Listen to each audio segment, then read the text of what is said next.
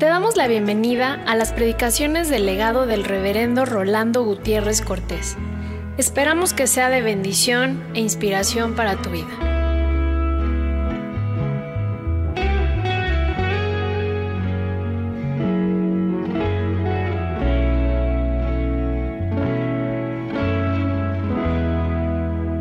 Evangelio según San Marcos en el capítulo 4, los versos 21 al 25. Dice así la palabra. También les dijo, ¿acaso se trae la luz para ponerla debajo del almud o debajo de la cama? ¿No es para ponerla en el candelero? Porque no hay nada oculto que no haya de ser manifestado, ni escondido que no haya de salir a luz. Si alguno tiene oídos para oír, oiga. Les dijo también, mirad lo que oís, porque con la medida con que medís, os será medido, y aún se os añadirá a vosotros los que oís. Porque al que tiene, se le dará, y al que no tiene, aún lo que tiene, se le quitará. Un breve análisis. Está Jesús hablando por parábolas y una de las parábolas claves, como habíamos visto, para entender las otras parábolas. Y luego de hablarlo, les hace la pregunta acerca de la luz. Quisiera que se fijen en el verso 21, donde dice, ¿acaso se trae la luz para ponerla debajo del almud? Y aquí quisiera que se fijaran en el verbo, traer. ¿Acaso se trae la luz? Se mueve la luz. Porque es una luz que se trae, que se mueve, que se lleva, que se desplaza. Siempre nos fijamos en la luz, pero yo quisiera que se den cuenta del verbo que está acá. Se trae la luz. Y es que donde nosotros vamos, se trae la luz. ¿Qué va a ser la implicación que va a dar el Señor? Y el verbo acá no está gratuito. Se trae la luz. Y él dice, ¿acaso se trae la luz para ponerla en el almud? Cuando uno trae la luz es para que alumbre, no para andarla poniendo debajo de nada. Bueno, otro detalle. Dice, porque no hay nada oculto, verso 22, que no haya de ser manifestado. Quiero que se fijen ahí, por favor, si me hacen. Tienen la bondad, la palabra oculto. Dice, porque no hay nada oculto. Ha estado hablando del misterio del reino, del misterio. Y él hace ver que el reino está siendo manifestado a través tuyo, el reino de Dios. Y les hace ver que no había nada oculto ya habiendo venido Jesucristo. En realidad, no se trata de algo que nosotros tenemos oculto y que va a ser manifestado en el día postrero, sino que se está refiriendo, vean el contexto, a este misterio del reino, en donde nadie podrá decir, no entendemos, sino que el que ha visto al Hijo ha visto al Padre. Y en él habría de ser manifestado, nada había escondido que no habría de salir a luz. Con Cristo no hay misterios con Cristo de revelación. Justamente. Por eso es que dice en el Evangelio de Juan que la luz en las tinieblas resplandece. Las tinieblas no pueden abarcarlo, no pueden esconderlo, no pueden comprenderlo. La luz entra en las tinieblas, la disipa totalmente. Muy bien. Esto es el ocultamiento. Luego eh, hay otros elementos allí cuando habla de si alguno tiene oídos para oír, oiga. Quisiera que ahí se fijaran en el término oiga, en el verbo. Oír, oiga, porque hay todo un imperativo y es desde donde nosotros vamos a contemplar el pasaje en esta hora. Porque lo que vamos a ver ahora lo podríamos intitular hay que obedecer a Jesús. Recuerden ustedes que la palabra obedecer, he dicho muchas veces, viene de o audire. ¿eh? Y oír la voz de Él y hacerle caso. O audire, obedecer. Oírle para hacerle caso. Entonces, el que tiene oídos para oír, obedezca. Oiga. Oír, oír, ya en el imperativo es haga caso. El que tiene oídos para oír, obedezca. Oiga, haga caso. Hay que obedecer a Jesús. Es lo que le está haciendo ver claramente a nosotros. Y luego le dice, mirad lo que oís. Es interesante, ¿verdad? ¿Por qué dice mirad lo que oís? estoy diciendo que Él es el misterio y se está revelando. Estaban mirando al que oía, ¿verdad? Porque con la medida con que medizo será medido y aún se os añadirá a vosotros lo que oís. Porque al que tiene se le dará y al que no tiene, aún lo que tiene se le quitará. Una expresión muy fuerte en el Evangelio que a veces no la queremos entender y nos parece una situación injusta eh, a simple vista porque creemos que Jesucristo no debería quitarnos cuando tenemos poco. ¿Y por qué le da más al que tiene más? Pero es toda una mentalidad oriental que está aquí manifestada. El que era rico llegaba a tener más y el que era pobre llegaba a tener menos. Y según Jesucristo, la misma ley se va a seguir haciendo. El Señor nos da talento, el Señor nos da dones, el Señor nos da capacidades, el Señor nos da responsabilidades o nos pone en responsabilidad. Cuando nosotros esos dones, esos talentos, esas capacidades, esas responsabilidades, las cumplimos a máximo, entonces Él nos da más. Pero cuando le rehuimos aún lo que quiere, lo que tenemos, eso nos lo quita. Tan sencillo como eso. Él multiplica nuestra cementera, Él multiplica nuestros dones, Él multiplica nuestras capacidades. Y al que tiene, le da más. Y al que no tiene, a uno que tiene le quita. ¿Por qué no le gusta darle dando a los que entierran talento, a los que entierran dones? Eso lo vemos muy claramente en otra de sus parábolas, que es uno de los misterios del reino. Uno de los misterios del reino es que en el reino se trata de suma y multiplicación no de resto y división. La cruz misma es un signo de más. ¿Ah? Claro que estoy hablando encima. Pero la cruz misma es un símbolo de más. Entonces nosotros vamos a sumar y a multiplicar. No se trata de restar y Esto para hacer un breve análisis del pasaje, pero vamos a ver el pasaje con este título, hay que obedecer a Jesús. Por supuesto que estamos viéndolo con este trasfondo. Estamos ante la normatividad, la normatividad de las enseñanzas del Señor. Si lo que Él enseña es normativo, es para hacerlo. Por eso, cuando Él habla es para obedecerlo. Y eso es lo que estamos viendo acá. Hay que obedecer a Jesús. Alguien alguna vez me decía, yo siempre me he fijado que en sus redacciones, en los sermones, usted no pone debe obedecerse a Jesús. Usted siempre pone hay. Y querían saber. Le digo, fíjese que me da mucho gusto que lo haya observado.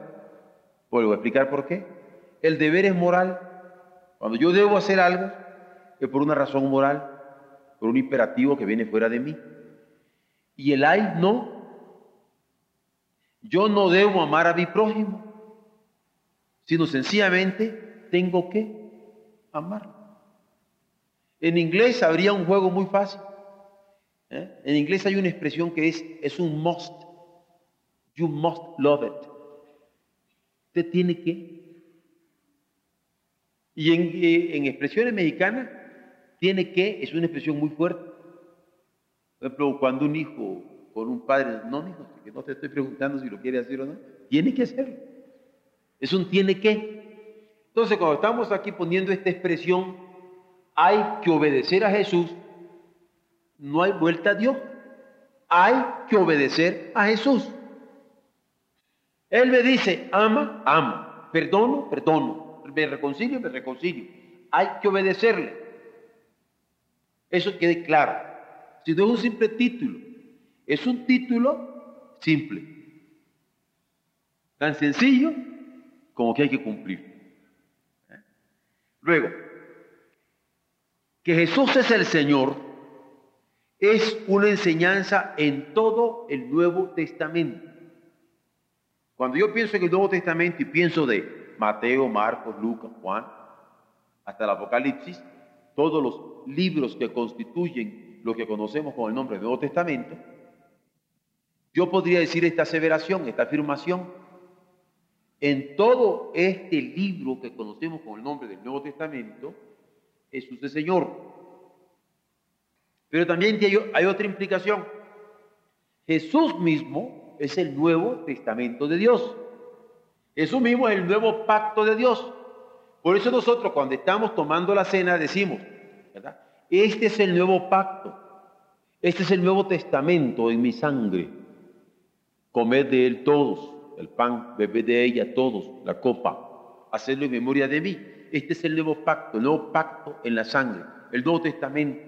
Nosotros no tenemos ahora la salvación por un pacto de cumplir la ley, sino por un pacto de aceptar la sangre de Jesucristo como remisión de nuestros pecados, como perdón de nuestros pecados, como cobertura de nuestros pecados, como justificación de nuestros pecados, como acreditación de ser aceptos hijos de Dios.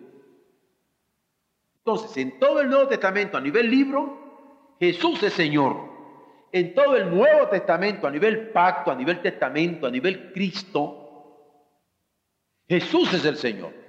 Nosotros lo aceptamos como nuestro Señor. Él es el Señor, nosotros su siervo. Punto. Él no está preguntando si creemos, si lo queremos aceptar, en este sentido no. Se declara como el Señor. Bien lo decimos porque Él es el Señor. Él es el Señor, ante el cual toda rodilla ha de hablar de doblarse en los cielos de la tierra y debajo de la tierra.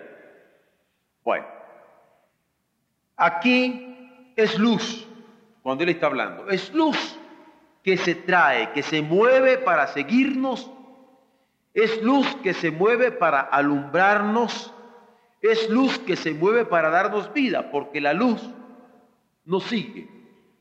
La, cruz, la luz nos alumbra, la luz nos da vida.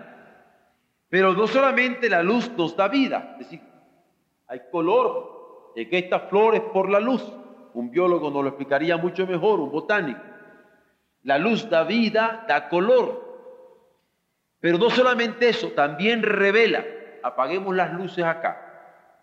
Todo queda oscuro, no sabemos dónde está quién encendemos las luces, ah, comenzamos a ver, aquí está el hermano, aquí está el hermano, aquí está la niña, aquí está el niño. Todo se revela con la luz. Jesucristo viene y realmente nos guía, nos alumbra, nos da vida, nos revela los misterios del reino de Dios. Porque no hay escondrijos con Él, ni hay escondrijos en Él ni hay escondrijos para él. Como es luz, lo revela todo. Y como es luz, se revela todo. Él es luz. Él es luz y se revela plenamente a cada uno de nosotros.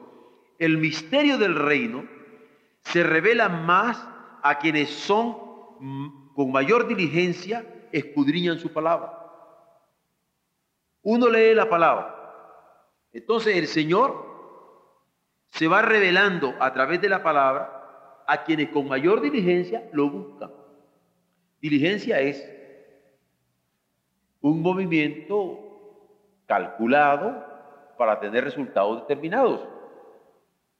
Yo barro con diligencia, yo trapeo con diligencia, yo trabajo con diligencia. Y la escritura yo la leo con diligencia, es una expresión que se usa en el Nuevo Testamento.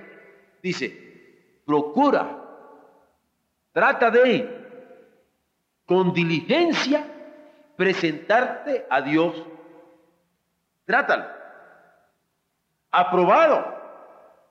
Como obrero que no tiene de qué avergonzarse. ¿En relación a qué? A trazar bien la palabra de verdad. Porque de lo, lo que trata tener diligencia, y lo que debemos procurar la diligencia, es en la palabra de verdad. Su palabra es la verdad. Y el Señor se revela más a quien con más diligencia le indaga, le escudriña, le busca en su palabra e interpreta su palabra para aprender más de él. Por eso es que él dice, a quien tiene, le dará más. Y al que no tiene, hasta lo que tiene, le va quitando. Y se trata de un dar de conocimientos en el misterio del reino. Usted aprende a leer ya a Marco, después lee Lucas, después lee Mateo, después lee Juan, y el Señor le va dando más y más y más entendimiento de su palabra. Esto es lo que Él ofrece. ¿Cómo se aclara esto cuando vemos el contexto de la parábola del sembrador? Porque la parábola del sembrador nos hace ver cómo la simiente que cae, si cae en buena tierra, va a dar fruto a 30, a 60, a 100. Pero si caía entre espinas, ahogada. Si caía entre pedregal, no hay raíces. Si caía entre, entre, en el camino, se la comían las aves. Es decir, ustedes se van dando cuenta de que Él está explicitando lo que atrás, en este contexto inmediato, en la parábola del sembrador, lo tiene claro. Es decir, hay que obedecer, hay que oír la palabra del Señor y a más la conocemos, a más devenimos familiarizados con ello, mucho más fidelidad nos es demandada para que en el conocimiento que tenemos de la palabra nosotros respondamos a la vocación que el Señor nos está dando a través de ella. Vocación y llamamiento a las indicaciones que nos está diciendo entonces a nosotros para nuestra propia vida en ese nuestro. Esto a nivel de introducción. Ahora hay tres cosas por las cuales yo quisiera hacer ver que hay que obedecer a Jesús a la luz de este pasaje que hemos analizado. Primero, a más se entiende, más se aprende. Creo que esto es muy sencillo de verlo en el pasaje.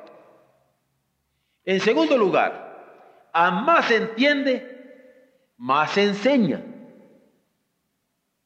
Y en tercer lugar, a más se entiende, más se obedece. Porque el propósito de la revelación de Dios es que nosotros aprendamos esa revelación, pero no que nos quedemos con el aprendizaje. Él quiere que habiendo aprendido, también podamos enseñar. Pero no que nos quedemos tampoco en aprendizaje y enseñanza, sino quiere que el que aprende y el que enseña, el que enseña y el que aprende, todos obedezcamos. Aquí es donde se entiende aquella expresión que dice, no hemos de ser solamente oidores de la palabra, sino hacedores de ella.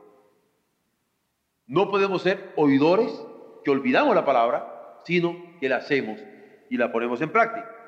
Veamos entonces el primer elemento. A más se entiende, más se aprende. Porque al que tiene se le da más. Al que no tiene, hasta lo que tiene. Se le va a quitar. ¿Qué dice el Señor acerca de este aprendizaje? A la luz del contexto, nosotros vamos a tener la verdad, la verdad de Dios. La verdad de Dios es Jesucristo. Él dijo, yo soy el camino, la verdad y la vida nadie viene al Padre sino por mí. También lo va a decir en otra parte cuando dice, y conoceréis la verdad. Ya sabemos quién es la verdad, no qué es la verdad. El qué es una definición, el quién es para la persona. Él hace ver que la verdad no es lógica, no es un qué. Él hace ver que la verdad es una teología, es un quién, es una persona. ¿Ve? Por eso Él es la verdad. Conoceréis la verdad. Y Él había dicho que yo soy la verdad. Y la verdad os hará libres. Ahora, la verdad no se oculta, se proclama. Cuando Él está dando a sus apóstoles las revelaciones suyas, no es para que la oculten, porque la luz no se trae para ponerla bajo la cama. Él no está revelando el misterio del reino como verdad para que no se dé, se da. La, verdad no se oculta, se proclama. Por eso aparece aquí, como podrán ver, el evangelismo como un imperativo ineludible. Aquí, en este fondo, quiero que lo entiendan bien, que no hay otro. No aparece el evangelismo como un don específico, sino como un don universal. Porque todos hemos recibido el evangelio, el don del evangelio. Es decir, evangelio también es Jesucristo. La buena noticia de Dios es Jesucristo. Cuando Pablo dice, no me avergüenzo del evangelio, porque es potencia de Dios para salvación de todo aquel que cree, no está pensando en un cuerpo de doctrina, está pensando en Jesús revelado. No me avergüenzo de Jesucristo, no me avergüenzo del Evangelio, de la buena noticia de Jesucristo que se ha hecho carne. Ahora, cuando nosotros recibimos el don de Jesucristo, y Pablo también le llama don, recuerdan cuando él dice, gracias a Dios por su don inefable. Inefable quiere decir que no se puede expresar, no hay palabra para describir. Bueno, cuando nosotros recibimos el don del Evangelio, el don de Jesucristo, el regalo de Dios en Jesucristo, la gracia, regalo y gracia, el regalo de Dios en Jesucristo, esto no es para ocultarlo, sino para proclamarlo. Kierkegaard, un autor, geólogo danés, cuenta una historia que alguna vez yo se la he narrado, explicando la situación de Pedro, cuando en un momento dado se encuentra en el Semaní con la espada frente a los que están por aprehender al maestro, le pequeño cuchillado le quita la oreja. señor llamado Malco. Entonces, registra el Evangelio que Jesús le dice, Pedro, mete la espada en tu vaina y que toma la oreja y se la pega, lo cual quiere decir que estaba, se la había desprendido el hermano Pedro. Entonces contestaba o comentaba aquí dice él, dándole a entender a Pedro, nuestro Señor Jesucristo, dice este hermano, dándole a entender a Pedro, Pedro, yo no quiero que me andes defendiendo. Proclama. Proclama. Porque el Evangelio no es para andarlo defendiendo, sino para proclamar. Por eso les digo, aquí está oculto una vocación evangelística total. No hay cristiano que no tenga que dar esta buena nueva. Por eso siempre hemos insistido, cada quien un evangelista y cada hogar un centro misionero. ¿Por qué? Porque la verdad no se oculta, se proclama. La luz no se trae para meterla debajo de la cama o debajo de alguna cosa que esté ahí en la casa, sino para ponerle que el candelero o sobre algo para que alumbre a todos los que están en casa. Y Cristo va a ser la luz que te lo vamos a traer para traerle escondidí, sino para proclamar. A más se entiende, más se aprende. Y la verdad no se trae para ocultarla, sino para proclamarla. En segunda instancia, en este mismo punto, la fe no se esconde, se muestra. Recuerda que al centurión, cuando se le acerca al Señor, mira, tú di solo la palabra y mi criado sanará. Esta fe del centurión que sorprende al mismo Jesús de una manera grata, es un ejemplo claro que la fe no es algo que se esconde, sino algo que se muestra. Este hombre no puede ocultar la fe que tiene. Confiaba en Jesús, se mostraba. La fe no se esconde, se muestra, no por lo que digo, sino por la manera como me muevo. No por la manera como me muevo, sino también por la manera como lo digo. Eso no se esconde. Eso se muestra. ¿Por qué? Porque la luz no se trae para acá para ponerla debajo de un almud, sino para que alumbre a todos los que están en casa. En tercer lugar, a más se entiende, más se aprende, porque el fervor, el fervor no se apaga, se contagia. También es algo que yo he hecho ver acá, e incluso con una expresión en inglés, porque así me, me la encontré con el señor Barclay. Dice la expresión, fervientes en espíritu, sirviendo al Señor. Y la traducción que pone en inglés es en el punto del hervor. En inglés, hervir eh, se dice boiling. Entonces dice, de ahí viene la palabra boiler que nosotros usamos. Dice, at the boiling point. Como cuando está el agua. Es, nuestra fe debe estar siempre hirviendo, en el punto del hervor. Ahora, el, el fervor, hervor es fervor, no más que pasa al español con H, como pasere pasa a hacer. Fervor y hervor es la misma cosa. Y acá el fervor no se apaga como cuando, no sé si ustedes hacen a veces un cafecito de esos que uno pone a hervir el agüita para apagarlo con café y queda muy bueno. No, pues aquí no se anda apagando el cafecito. Hay que mantenerlo hirviendo. El fervor no se apaga, es más, se contagia. Hay una ley en física que se conoce con el nombre de termodinámica es muy fácil investigarla. Si ustedes tienen agua caliente en un, en un recipiente, ¿se han dado cuenta que se calienta el recipiente? Eso es lo que se llama la termodinámica. Hay una fuerza en el calor que pasa el calor a lo otro. El clima se pasa. Por eso a veces cuando ustedes va a usar un termo, le dicen, eche agua caliente antes.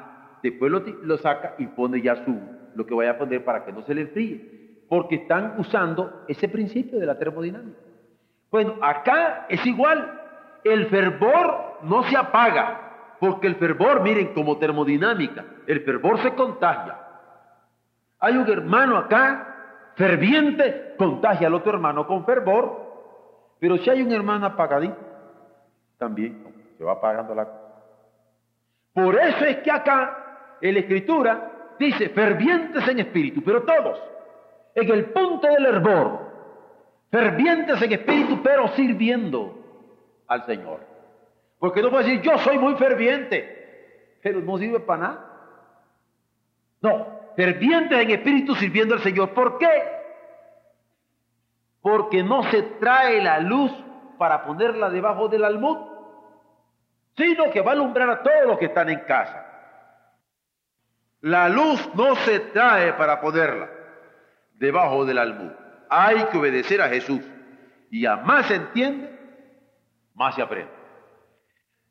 El segundo punto es que a más entiende, más se enseña. Aquí mismo Jesús, de que el Evangelio va a estar viendo, de cómo el pensar en su palabra, el pensar en sus parábolas, el pensar en las enseñanzas que él tenía a través de las parábolas y a través de sus milagros y a través de su vida y a través de su obra, cuando les está explicando ello, les hace ver que el estudio, la comparación, se comparte. Cuando ellos, por ejemplo, veían que él no era Elías, que él no era Juan el Bautista, porque lo comparan. A ver, si era Elías, si era Juan el Bautista o como uno de ellos, se dan cuenta de su distinción. Bueno, eso es lo que van a compartir ellos.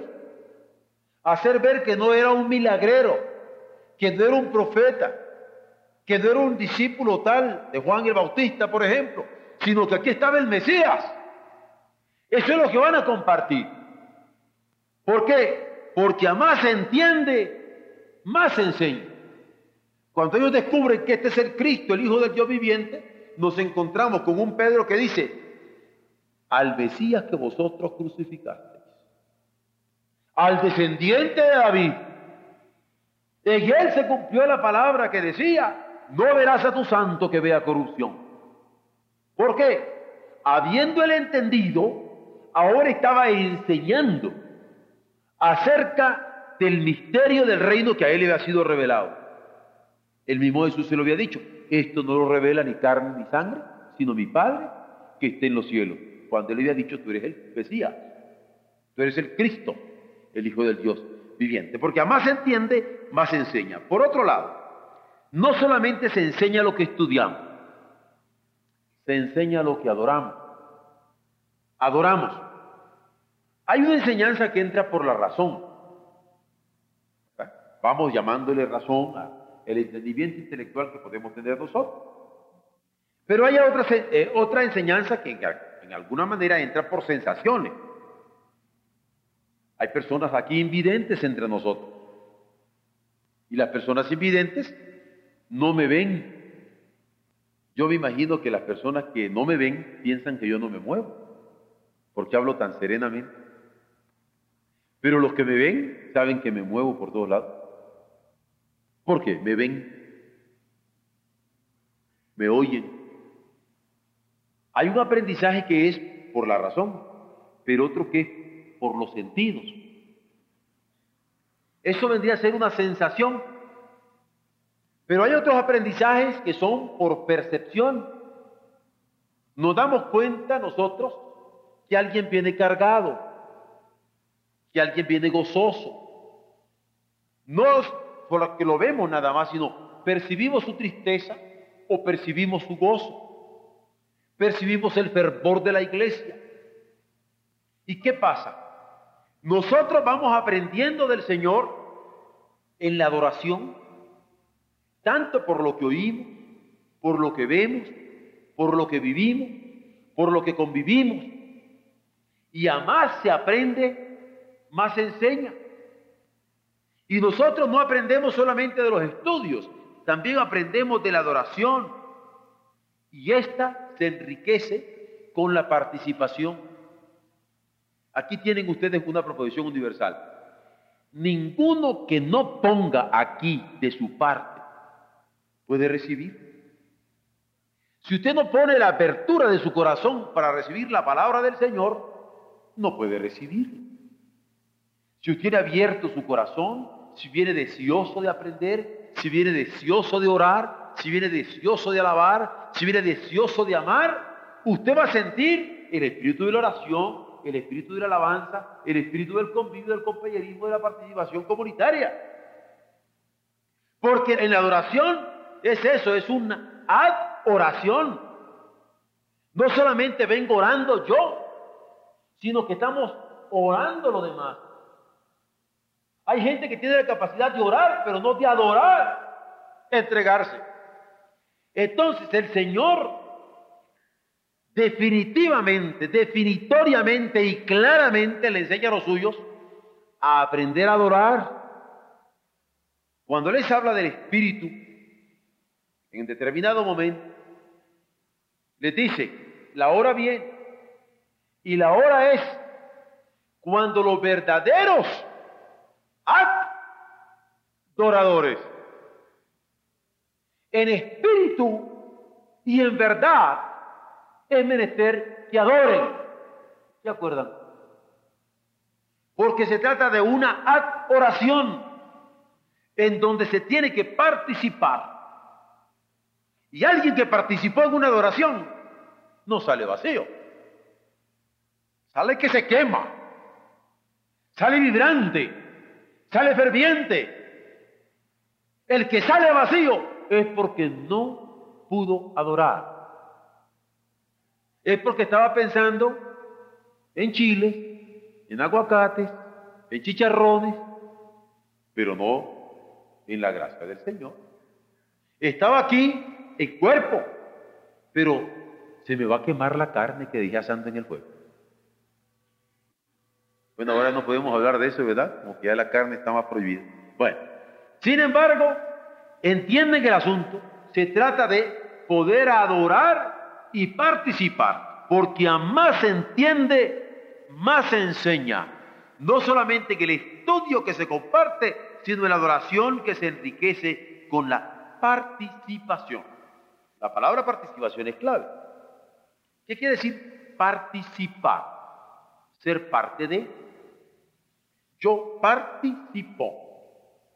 Por ejemplo, cuando ustedes buscan en la segunda carta de San Pedro, de San Pedro, del, del apóstol, dice que somos participantes de la naturaleza divina. Si ustedes lo ven, va a decir, y en el primer capítulo dice, somos participantes de la naturaleza divina. Cuando nosotros estamos orando y adorando como participantes de la naturaleza divina, sabiendo que cada uno de nosotros vamos cachito a cachito formando el, el cuerpo de Cristo, porque somos miembros de su cuerpo. No solamente como miembros, hasta las coyunturas, de acuerdo a Efesios 4, las coyunturas son estructuradas en amor porque somos participantes de esa naturaleza. A más aprendo, más enseño. Enseño por el estudio que puedo compartir. Enseño por la adoración en la que puedo participar, en la cual soy parte de. Y por último, en este segundo punto, a más se entiende, más se enseña, las relaciones se cultivan dando. Esta es una expresión muy interesante en el Nuevo Testamento, porque no se trata tan solo de dar en el Nuevo Testamento. Vean, estoy hablando del Nuevo Testamento, no solamente a nivel del libro, lo cual es cierto, sino a través de Cristo. Nosotros podremos decir que Cristo dio su vida por nosotros. ¿Qué significa eso? Que Él se dio dándose. Él se, en lo que da, se da. En lo que da, se da. No se trata de dar, sino de darse. Cuando nosotros estamos dando el Evangelio, estamos dándonos, dándonos porque trata de darse. Y las relaciones se cultivan dándose. Yo no me puedo cultivar en mis relaciones con otros si no me doy. Es en la medida en que me doy y que se me dan en donde la relación se cultiva. Es dándose como las relaciones se cultivan. Ahora, a más se aprende más enseña, más se muestra. Y por eso hay que obedecer al Señor, porque Él lo que pido, niegues a sí mismo, tome su cruz y venga para acá. Sígame. Es dando que se recibe. Es dándose, es dándonos. Por manera que vean ustedes cómo aquí ya comienza no a haber misterio, no nada oculto, que no haya de ser manifestado. Y aquí podríamos tener una interpretación interesante. Alguien podría decir, no, es que yo entiendo este mensaje del Señor, pero lo traigo muy escondidito, pero tal vez tan escondidito, tan escondidito que solo usted sabe por dónde anda. Pero aquí también, si usted trae el misterio del rey, no hay nada oculto que vaya a ser manifestado por su fruto los conoceréis. Por eso es que a más se entiende, más se enseña. Claro que la palabra enseñar, aquí la estoy usando también con otro sentido, no solamente con el sentido de enseñanza pedagógica en un sentido de razonamiento lineal. Piensen ustedes en el zapato que traigo en mi pie izquierdo. Yo les quiero enseñar a ustedes el pie izquierdo. ¿Qué tengo que hacer? Quitarme el zapato, quitarme el calcetín para poderle enseñar el pie. Si no, lo que les enseño es el zapato. Y si me quito el zapato y me quedo con el calcetín, le enseño el calcetín. Solamente cuando me quito el zapato y me quito el calcetín, ustedes pueden ver mi pie. Ahora, cuando nosotros andamos mostrando a Jesucristo enseñando a Jesucristo, en la segunda carta a los Corintios, El apóstol Pablo va a decir que nosotros lo llevamos prácticamente a cara descubierta, vamos con el cuerpo como crucificado por todas partes, llevando en nuestros cuerpos la imagen del Señor Jesús. Llevando en el cuerpo por todas partes, por todas partes, a Jesucristo nuestro Señor. Muy bien.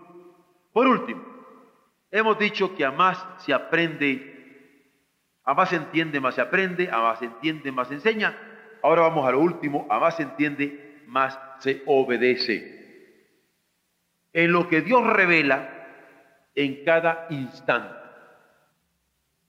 En cada instante. Muchas veces nosotros no nos percatamos que el Señor se revela en instantes, en un accidente, en un infarto, en una fiebre, en una fiesta, en una amistad. Dios se revela en instantes. Y son instantes de eternidad. Son instancias. Son instancias. Y nosotros tenemos la obligación, obligación, tenemos una liga desde fuera, porque el Señor eh, viene hasta nosotros revelándosenos. Tenemos esta obligación de ver su revelación, de ver su revelación en cada instante de nuestra vida. Ahora, cuando nosotros entendemos que el Señor nos está hablando por algo, por un acontecimiento, por una palabra, por un hecho, nosotros tenemos que obedecer. Hablaba yo con un joven, me dice, yo iba triste en determinado momento por un problema que iba a tener. Incluso llegó a decirme, iba llorando, porque realmente la tristeza me golpeó. De repente, en un alto, me paro y enfrente de mí otro coche, la camionetita, que llevaba entre todos los millones de carros en, el DF, Jehová es mi pastor. Usted diría, bueno, esto pareciera superstición. Ahí estaba, Jehová es mi pastor. Este muchacho iba con una tristeza, iba con sus lágrimas, Jehová es mi pastor. Jehová es mi pastor. Cambió su lágrima en alegría, su tristeza, ¿eh? comenzó a alabar al Señor y decir, bendito sea el Señor, realmente tengo pastor. ¿Qué es eso? Un instante. Un instante. Usted podría decir que se trata de un instante por razones de segundo. No. La instancia es eterna. Porque en ese momento la consolación del Señor llega. Y podría haber sido una flor, podría haber sido un acontecimiento X, pero donde usted siente que el Señor le revela algo, porque miles de personas pueden leer Jehová es mi pastor, y no fue el mensaje exacto para usted. Pero hay un momento en que el Señor nos revela en instantes su voluntad y nosotros hemos de obedecerla. Por ejemplo, en este caso, el joven recibió todo un mensaje. Alegra, regocija, otra vez te digo, regocija. Como que si Pablo a la hora que estaba preso en Filipo le estuviera diciendo, gozaos. Otra vez os digo, gozaos en el Señor siempre. Ay, pastor, pero ahorita sé que usted no sabe cómo ando. Siempre. Entonces recibo el mensaje y me doy cuenta que es un mensaje para mí de instancia, que tengo que obedecer. Es asunto de alegrarme. Luego, en el crecimiento que se recibe cada día. Yo aquí subrayaría, se recibe.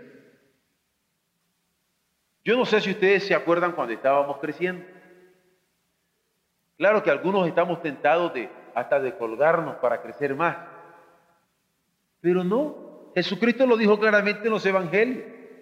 ¿Quién podrá congojándose añadir a su estatura un codo? ¿Recuerda? Porque por mucho que yo me acongoje, no puedo añadir a mi estatura un codo. Uno de los grandes discusiones que yo tengo con muchos compañeros acerca del crecimiento de la iglesia. Olvídense de andar, andar ustedes afanándose por darle el crecimiento a la iglesia. El crecimiento, lo del Señor. Yo planté, Apolo regó, pero el crecimiento, lo del Señor. El crecimiento, lo del Señor. Nosotros crecemos y valga la expresión, ni cuenta nos damos cuando estamos creciendo. Quien se da cuenta es papá porque tiene que estar comprando más pantalones, porque le quedan a uno cortos.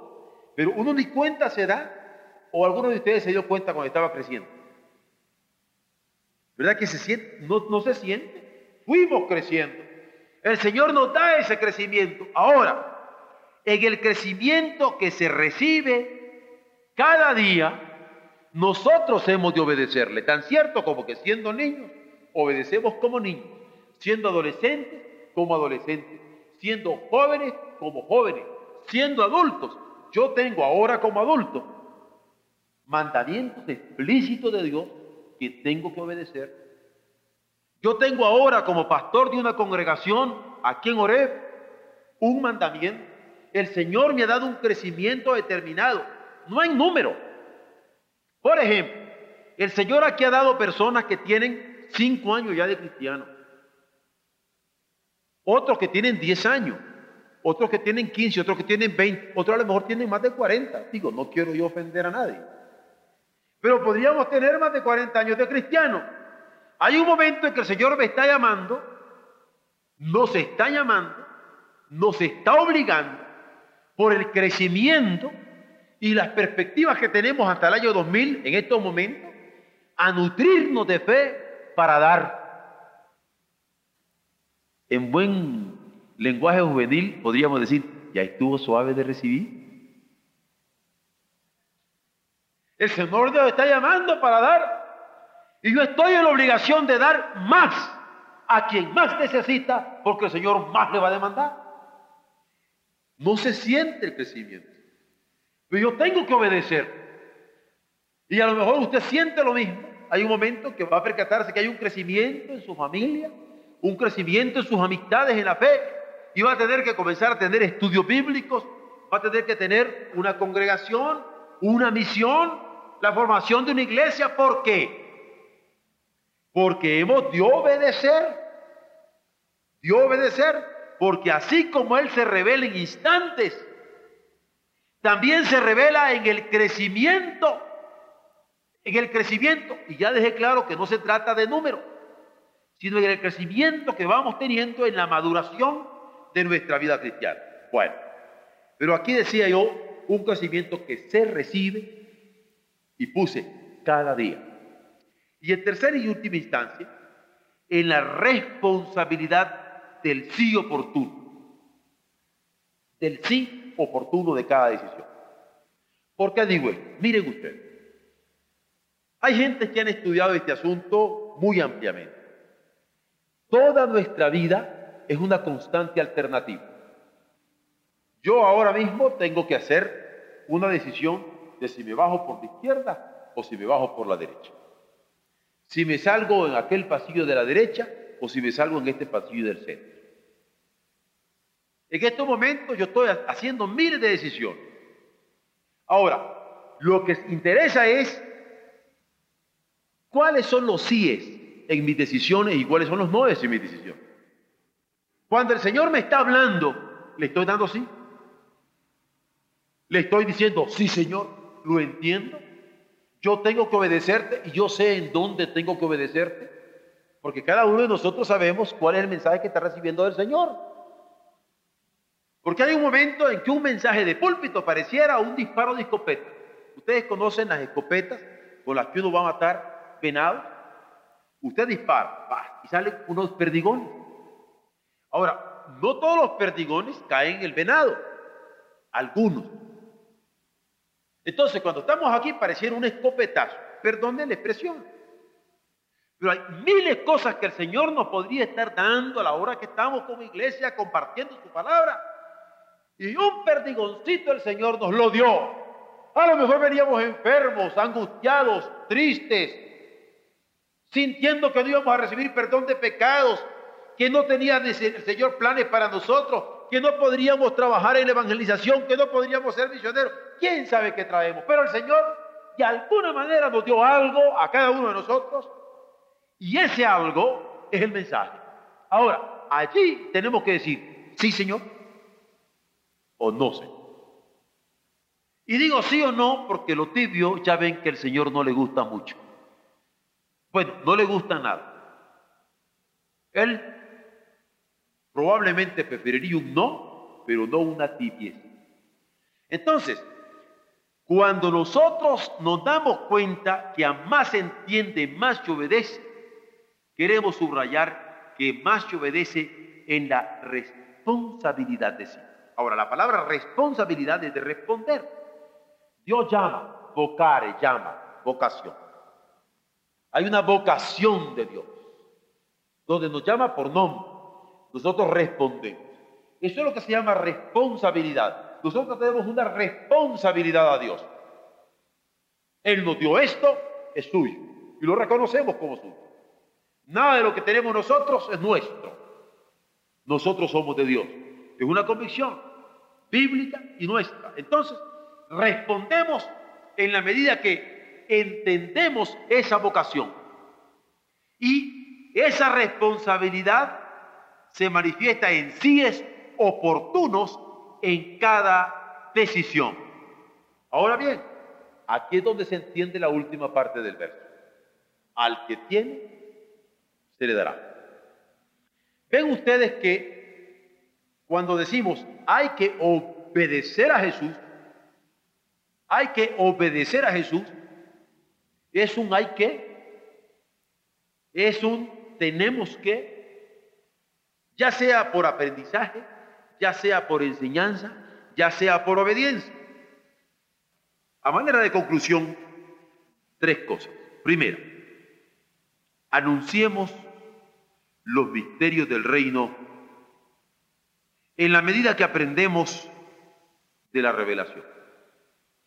Es decir, ¿qué tanto hemos aprendido de la verdad de Dios? Anunciemos. Es decir, ¿qué tanto hemos aprendido de la fe de Dios? ¿Tienes fe? Anúnciala. Es decir, ¿qué tanto hemos aprendido de mantener ferviente el espíritu. Contagiémoslo. Anunciemos esta verdad, anunciemos esta fe, anunciemos este fervor que el Señor requiere. Segundo, no solo anunciemos, contagiemos el vivir en el Evangelio en lo que reflexionamos porque Dios nos puede dar posibilidades de reflexionar su palabra.